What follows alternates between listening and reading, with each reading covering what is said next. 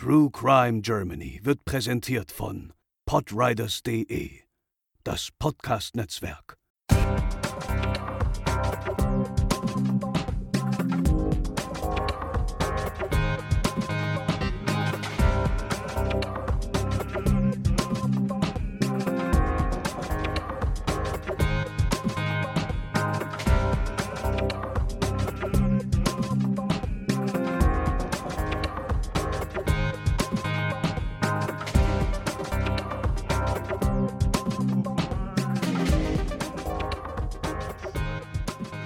Hallo und herzlich willkommen zu einer neuen Episode von True Crime Germany, der 101. Folge. Ich bin der Chris und bei mir ist André. Moin.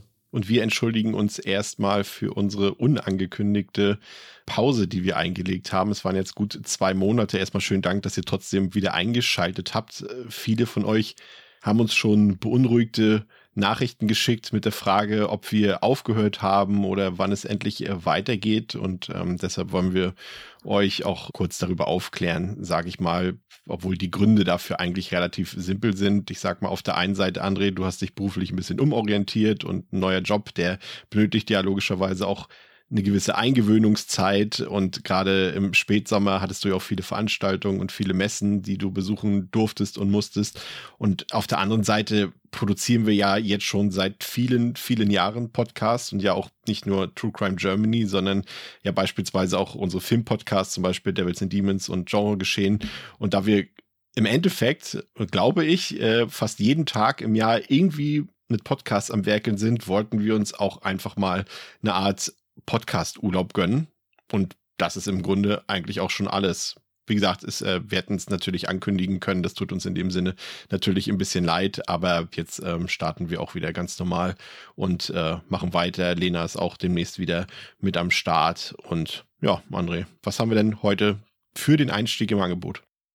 Ja, heute haben wir uns mal überlegt, schauen wir uns einige Fälle der Vergangenheit an, die wir in der gesamten Geschichte von True Crime Germany eben besprochen haben, von wirklich ganz alt, noch ohne Lena und mich auch, sogar bis äh, zu aktuelleren Fällen und äh, haben uns angeschaut, wo es Updates gibt, wo gibt es Neuigkeiten, wo gibt es Dinge, die wir in den Folgen nicht drin hatten, weil sie eben erst danach äh, überhaupt ans Tageslicht kamen, weil Aufklärungen erst passiert sind, weil es eben neue Erkenntnisse zu Fällen gab. Und da haben wir doch einige gefunden, die dringend mal Updates benötigen vor allem. Denn wenn man die, die Folgen teilweise dann heute nochmal anhört vor fünf, sechs Jahren, dann merkt man dann, wenn man den aktuellen Stand kennt, oh, da fehlt aber doch einiges an Informationen.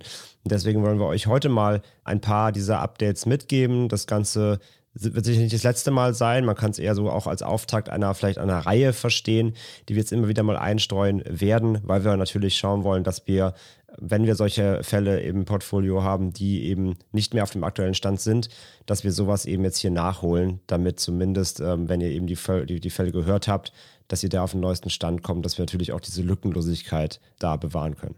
Ja, bei einigen dieser Fälle, zum Beispiel die Görde-Morde aus der zweiten Episode, ähm, da wisst ihr natürlich auch schon längst von den Neuigkeiten, weil die auch schon wieder eine ganze Zeit zurückliegen. Aber wir wollen, wie André es eben schon gesagt hat, das Ganze dann ein bisschen auf Stand bringen. Und wir fangen heute mit fünf Fällen an und äh, setzen das dann in diesem Jahr auch noch äh, fort.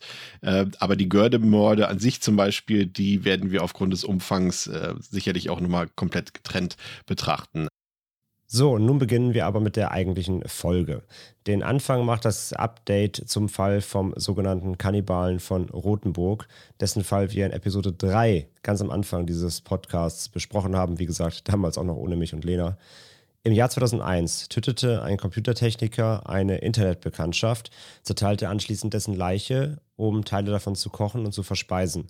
Der damals verurteilte Armin M. sitzt auch weiterhin in Haft. An diesem Zustand hat sich auch in den letzten Jahren nichts geändert. Er stellte zwar im November 2017 einen Antrag auf vorzeitige Entlassung aus der Haft, jedoch wurde dieser vom Landgericht Kassel in der Folge abgelehnt, was dazu führte, dass M eine Beschwerde beim zuständigen Oberlandesgerichts in Frankfurt am Main einreichte. Die Beschwerde Ems wurde jedoch verworfen, da das OLG die Entscheidung aus Kassel für zutreffend sah, dass für ihn keine günstige Prognose gestellt werden könne.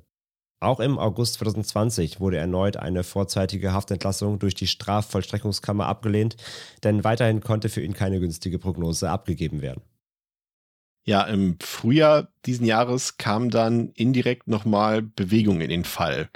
Und zwar gab es in der Nacht vom 16. auf dem 17. April 2023 ähm, um 3 Uhr 21 eine Erstmeldung bei der Feuerwehr. Es hieß, dass es einen Gebäudebrand in Rothenburg-Wüstefelde gebe. Ein Vollbrand eines leerstehenden Wohnhauses. Es kamen Einsatzkräfte aus Rothenburg, Mündershausen, Lispenhausen, Brach und Bebra zusammen. Über 80 Feuerwehrleute waren mit den Löscharbeiten beschäftigt. Und bei dem Gebäude handelt es sich um das alte Wohnhaus von Armin M. Und das Gebäude konnte nicht gerettet werden in dieser Nacht, beziehungsweise an diesem Morgen war es ja dann schon. Es wurde dann kontrolliert abgebrannt. Zum Glück gab es keine Verletzten, aber teilweise stürzten Gebäudeteile auf die Straße, die dann von Fachleuten beseitigt werden mussten. Und der Schaden, der belief sich dann insgesamt so im unteren sechsstelligen Bereich. Und zunächst konnte die Brandursache auch nicht geklärt werden. Aber Brandstiftung konnte zumindest nicht ausgeschlossen werden, da das Haus bereits ähm, seit der damaligen Tat von M leer stand und auch bereits seit über zehn Jahren nicht mehr mit Strom versorgt wurde. Zwei Monate nach dem Brand gerieten dann zwei Jugendliche in den Fokus der Ermittlungen. Wie man auf die Spur der beiden kam, ist aus ermittlungstaktischen Gründen geheim geblieben. Angeblich handelte es sich jedoch um eine Serie von Brandstiftungen zwischen dem 6. und 17. April 2023 in den Ortschaften Aalheim, Heinebach und Rothenburg-Wüstefeld. Was jedoch aus den Ermittlungen geworden ist, ließ sich leider nicht herausfinden. Im ehemaligen Wohnort von Armin M. war man jedoch nicht unglücklich darüber, dass das Haus nun nicht mehr in seiner eigentlichen Form existiert. In den letzten zwei Jahrzehnten entwickelte sich der damalige Tatort des Verbrechens zu einer Pilgerstätte für True Crime Fans und Anhängern von Lost Place Touren. So kam es bereits vorher des Öfteren zu Einbrüchen und Bränden. Immer sei etwas los gewesen. Tags und nachts, manchmal auch schaulustige Familien mit Kindern. Die Anwohnenden waren berechtigterweise ziemlich genervt davon. In der Folge des letzten Brandes will man nun den Kontakt zum Eigentümer suchen, also zu Armin M. selbst um ihn auf die Idee zu bringen, die Ruine gänzlich zu entfernen, damit eben kein neuer Wallfahrtsort entsteht.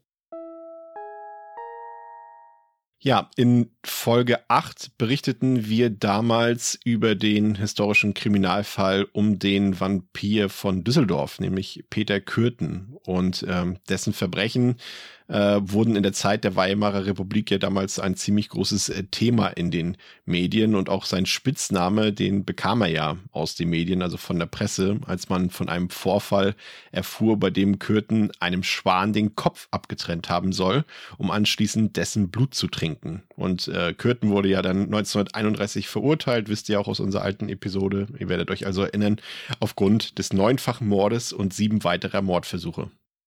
Und in diesem berühmten Fall ist etwas weniger als 100 Jahre später eine bislang unbekannte Handakte über Peter Kürten aufgetaucht. Der Sohn des damaligen Generalbundesanwalts Max Güde hatte die Akte im Nachlass seines Vaters entdeckt.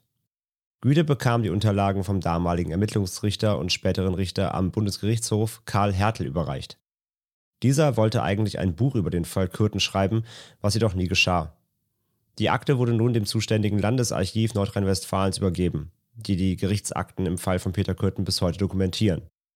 Mittlerweile 223 an der Zahl. Das Spannende an der neuen Akte ist, dass sie sowohl Originalbriefe des berüchtigten Serienmörders enthält, als auch ganze Vernehmungsprotokolle. Ja, und diese Vernehmungsprotokolle, die geben auch Einblicke in die Ehe der Kürtens. So wunderte sich Serienmörder Peter Kürten darüber, dass er nach seiner Festnahme noch gar nichts von seiner Frau gehört hatte. Und diese hatte wiederum dem Richter mitgeteilt, dass es für Reue zu spät sei. Es sei alles vorbei und er solle das nun alles unterlassen, sich bei ihr zu melden. Und obwohl es Berichte darüber gab, dass sich Kürten auf seine Todesstrafe freue, da er sich von der Hinrichtung durch das Fallbeil erhoffte, sein eigenes Blutrauschen zu hören, kann man den neu entdeckten Protokollen entnehmen, dass er nicht unbedingt mit einer zeitnahen Hinrichtung gerechnet hatte. So bat er vor seiner Rückverlegung aus der Heilanstalt Bedburg zurück nach Düsseldorf in das Gefängnis Ulmer Höhe um eine frisch gestrichene Zelle auf der Sonnenseite der Anstalt. Über die tatsächlichen Taten zeigte Kürten sich manchmal auch einsichtig. So bezeichnete er seine damaligen Ansichten, die zur Begehung der Taten führten, als irrig. Aber später, das wisst ihr ja, widerrief Kürten dann seine Geständnisse bekanntermaßen. Neben Briefen von Curtins Frau, die damals Hilfe vom Ermittlungsrichter bekam, um sich ein neues Leben aufzubauen, findet man auch noch zahlreiche Gutachten, stenografische Notizen, Zeitungsausschnitte und Fotos. Und natürlich die erwähnten Anhörungsprotokolle. Karl Hertel ergänzte diese Akte auch nach Beendigung seiner Tätigkeit weiter, indem er Berichte über den Prozess, das Todesurteil und die spätere Hinrichtung sammelte und dokumentierte. Laut Angaben des Landesarchivs NRW will man die Unterlagen nun restaurieren und digitalisieren, damit auch die Öffentlichkeit Zugang zu dieser spannenden und aufschlussreichen Akte bekommen kann.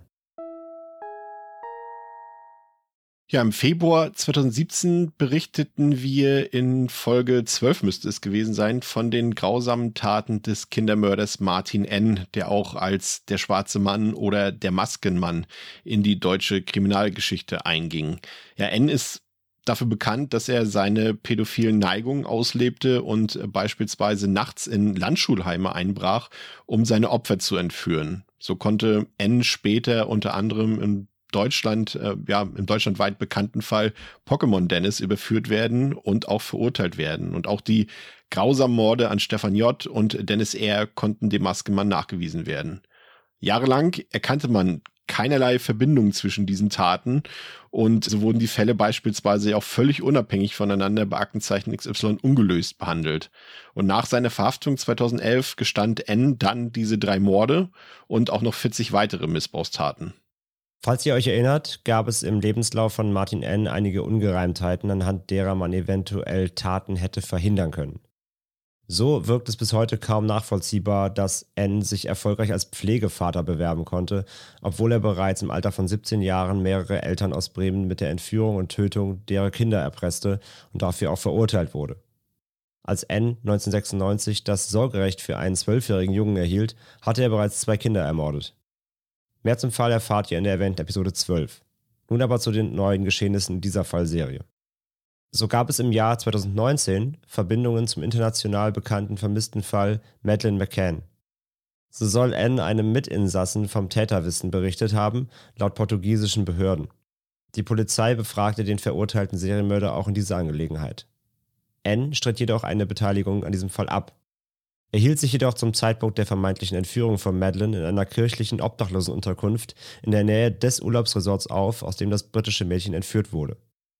Bereits in den 90er Jahren hielt sich Anne mehrfach in dem Urlaubsgebiet auf. Eine ehemalige Mitarbeiterin des Resorts erkannte auf Videoaufnahmen aus einer Dokumentation einen anderen Mann wieder, den sie öfter mit Anne in Begleitung sah.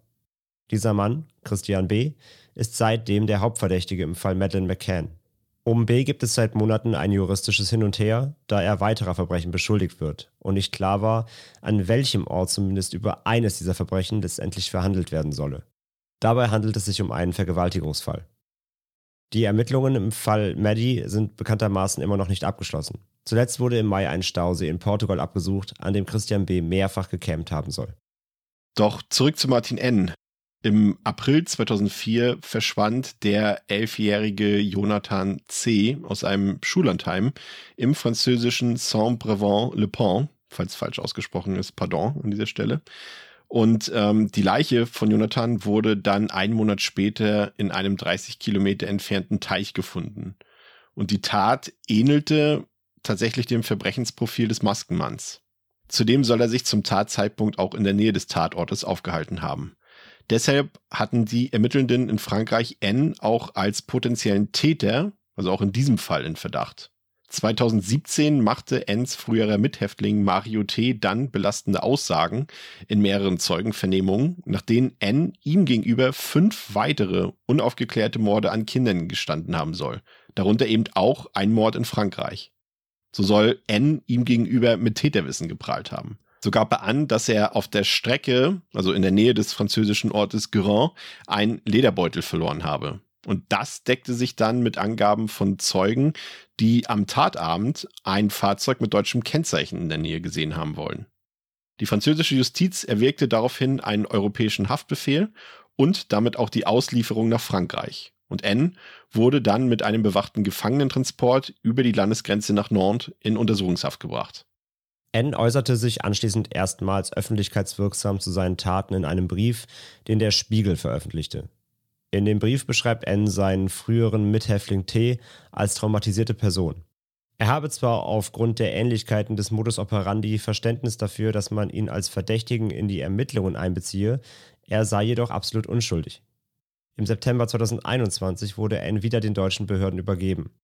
Zunächst wurde er in das Gefängnis nach Offenburg verlegt, anschließend wieder in die JVA-Zelle, wo er zuvor schon neun Jahre seine Haftstrafe verbüßte.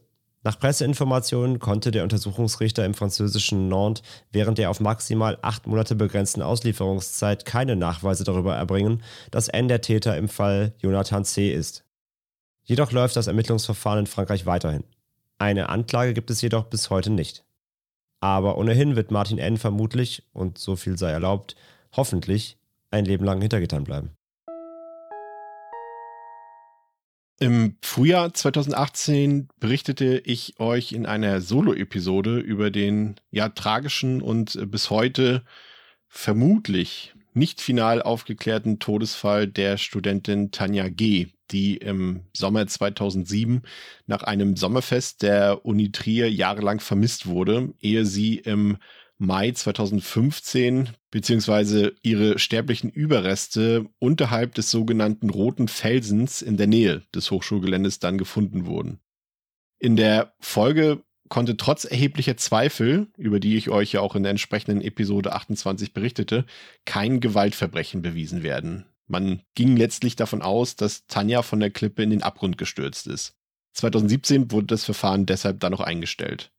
Der Fall hat mich damals sehr mitgenommen und äh, mir war es auch sehr wichtig, dass ähm, wir auch darüber berichten.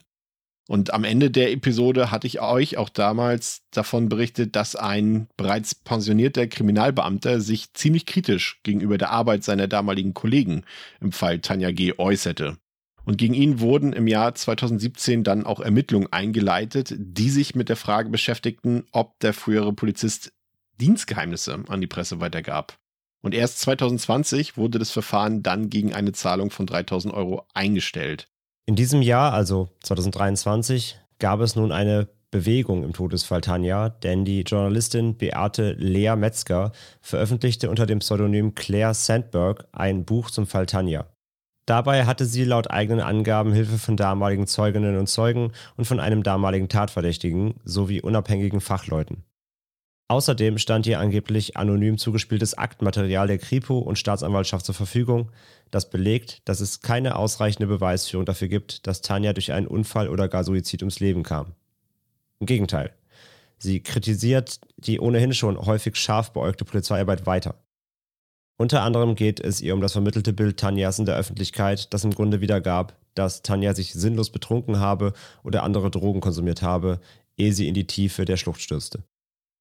Im Juni 2023 sollte die Autorin des Buchs dann mit ihren Aussagen auch bei Stern TV im Fernsehen auftreten, was jedoch kurzfristig abgesagt bzw. verschoben wurde. Die Redaktion der TV-Sendung bat die zuständige Staatsanwaltschaft Trier um eine Stellungnahme, die daraufhin die Chefredaktion des Formats kontaktierte, worauf es zu einer juristisch bedingten Absage des Auftritts bzw. des Beitrags kam. Angeblich konnte die Anfrage an die Staatsanwaltschaft nicht fristgemäß beantwortet werden. Ein paar Wochen später wurde der Beitrag dann doch noch ausgestrahlt. Hier wurde von Lea Metzger auch ein psychologisches Gutachten einer Polizeipsychologin des Landeskriminalamts Mainz zitiert, in dem Tanja als, Zitat, Gewohnheitstrinkerin mit massiver Persönlichkeitsstörung bezeichnet wird wieder in Anführungszeichen, die dem Leben und seinen Unwägbarkeiten nicht mehr gewachsen war und daher selbstverschuldet zu Tode kam. Weiterhin bezeichnet die Autorin die Arbeit der Kripo als katastrophal, da viele Spuren, da vielen Spuren einfach nicht nachgegangen wurde und auch gar die Rede von vertuschten Spuren ist. Ihre Aussagen stützt die Autorin dabei auf die erwähnten Befragungen von Zeuginnen und Zeugen und den anonym zugespielten Unterlagen. So seien mehrere Spuren und Hinweise auf potenzielle Zeuginnen und Zeugen oder unbekannte Begleiter von Tanja nicht ausreichend oder gar nicht verfolgt worden. Laut meinen Informationen war die Autorin bei der Ausstrahlung des Beitrags dann nicht im Studio anwesend, aber ich konnte es jetzt nicht genau verifizieren, weil sich die Sendung leider nicht mehr in der Mediathek abrufen ließ. Am Ende bleibt in solchen Fällen immer die Frage, ob jemand mit Spekulationen Geld machen will oder wirklich daran interessiert ist, dem Fall neues Leben einzuhauchen. Da die Autorin bereits seit 2014 an ihren eigenständigen Ermittlungen arbeitet, würden wir wohl Zweiteres vermuten. Wie viel Sinn das am Ende macht und vor allem, was das mit der Familie und den Freunden von Tanja macht, ist dagegen eine ganz andere Geschichte. Aber wenn wir richtig informiert sind, waren die Leute aus Tanjas Umfeld an der Entstehung des Buches beteiligt. In dem Buch stehen auf jeden Fall ein paar Sachverhalte, die, wenn sie denn wahr sind, absolut skandalös sind. Diese lassen den Eindruck zu, dass man den Fall möglichst einfach abschließen wollte und dafür dann auch Hinweise und Spuren ignorierte, die in Richtung eines Verbrechens schielten. Ob das nun Verschwörungstheorien sind oder ob mehr dahinter steckt, wird man sehen. Fakt ist, dass der Fall bei entsprechender Beweis- oder Hinweislage jederzeit wieder aufgenommen werden kann. Und unser abschließendes Update äh, beschäftigt sich mit der Folge 47. Da warst du ja auch schon dabei, André.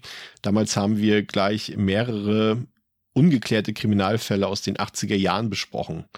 Und äh, deshalb wollen wir jetzt auch ähm, zum Abschluss dieser Folge, äh, ich sag mal, sowas ähnliches wie ein Happy End präsentieren. Denn einer dieser Fälle aus der Episode wurde mittlerweile aufgeklärt und endlich aufgeklärt. Ich hatte damals über den Mord an dem 15-jährigen Mädchen Jutta Hoffmann berichtet, die nach einem Schwimmbadbesuch im Freibad in Lindenfels am Tag des äh, damaligen Fußball-Weltmeisterschafts-Endspiels 1986 den Heimweg antrat und dann spurlos verschwand. Und ihre Leiche wurde dann über anderthalb Jahre später in einem Waldstück bei Lindenfels gefunden. Ja, und bis ins Frühjahr 2023 blieb dieser Fall ungeklärt. Ebenfalls auch ein Fall, der mir durch ein Aktenzeichen XY ungelöst Filmfall viele Jahre nachhaltig in Erinnerung blieb, weshalb ich jetzt auch besonders froh bin, dass dieser traurige Cold Case nun doch aufgeklärt werden konnte, André. Ja, und die Ermittlungsbehörden hatten im Fall von Jutta Hoffmann glücklicherweise über die Jahrzehnte nie aufgegeben und den Fall im März 2023 auch ein weiteres Mal zu Aktenzeichen XY ungelöst gebracht. So präsentierte das zuständige LKA am 22.03. ein im Rahmen einer Fallanalyse erstelltes konkretes Täterprofil der Öffentlichkeit. Der mutmaßliche Täter sei gewaltbereit, Rechtshänder und mittlerweile etwa 60 Jahre alt. Zur Tatzeit war er also etwa Mitte 20. Er sei hellhäutig, habe blaue Augen und hatte zumindest damals blonde Haare. Zudem kannte er sich in Südhessen rund um den Kurort Lindenfels offenbar bestens aus. Bereits während die XY-Sendung noch lief, gingen zahlreiche Hinweise ein, darunter eine konkrete Spur, die die Ermittelnden nach Norddeutschland führte. Dabei fiel der Vorname Peter. Außerdem gab es Zuschauermeldungen zu den damals verschwundenen Besitztümern Juttas, eine Adidas-Tasche und ein markantes Badetuch. Der erneute Zeugenaufruf samt potenzieller Belohnung in Höhe von 5000 Euro zeigte also offenbar Wirkung in der Bevölkerung. Ja, und in der Tat konnten die beteiligten Behörden, also die Staatsanwaltschaft, das LKA Hessen und das Polizeipräsidium Südhessen, bereits am 30. März einen ja fast schon sensationellen Erfolg melden. Gegen einen 61-jährigen gebürtigen Bensheimer konnte auf Antrag der Staatsanwaltschaft nämlich ein Untersuchungsbefehl aufgrund dringenden Verdachts des Mordes erlassen werden. Und der beschuldigte Mann, der war auch bereits mehrfach vorbestraft aufgrund diverser Sexualdelikte. Davon auch Taten nach Jutta Hoffmanns Ermordung im Jahr 1986. Mittlerweile war der Mann im Maßregelvollzug eines äh, psychiatrischen Krankenhauses untergebracht. Und nun wurde der Mann in Darmstadt dem Ermittlungsrichter vorgeführt, um den Haftbefehl zu verkünden. Dem Mann wird vorgeworfen, am 29.06.1986 Jutta Hoffmann vergewaltigt und ermordet zu haben. Der Tatverdacht habe sich nach den Zeugenaussagen im Zuge der Aktenzeichen XY-Sendung maßgeblich erhärtet, nachdem zuvor auch alte Spuren erneut untersucht wurden und die DNA des Beschuldigten auf diesen festgestellt worden war. Weitere Einzelheiten wurden zum Schutz der Ermittlungen nicht bekannt gegeben. Allerdings hieß es in der entsprechenden Mitteilung, dass der beschuldigte Mann keinerlei Angaben zum Vorwurf tätigte. Stand heute gibt es keinen Prozess und kein Urteil. Generell gibt es seit April 2023 keinerlei Neuigkeiten zu diesem Fall. Ohnehin erscheint es schwierig, hier noch zu einem amtlichen Ergebnis zu kommen. Welche Tat ist am Ende wirklich nachweisbar? Welche Tateinheiten eventuell schon verjährt? Wir wissen halt nur, Mord verjährt nie. Ohne ein Geständnis des Beschuldigten müssen die Beweise und Indizien der Staatsanwaltschaft so nachhaltig sein, dass es zu einer Anklageerhebung vor Gericht kommen kann. Reichen die Indizien nicht für eine mögliche Verurteilung, wird es auch zu keinen Gerichtsverhandlungen kommen. Alles andere ist aktuell reinste Spekulation. Der Beschuldigte ist aktuell weiterhin im Maßregelvollzug und es ist nicht klar, ob er diesen irgendwann wieder verlassen wird. Wir vermuten, dass es für die Angehörigen und damaligen Freunde schon eine Erleichterung ist, wenn der mutmaßliche Täter gefunden wurde. Ob verurteilt oder nicht. Auch wenn der Fall am Ende damit trotzdem nicht wirklich gelöst wurde.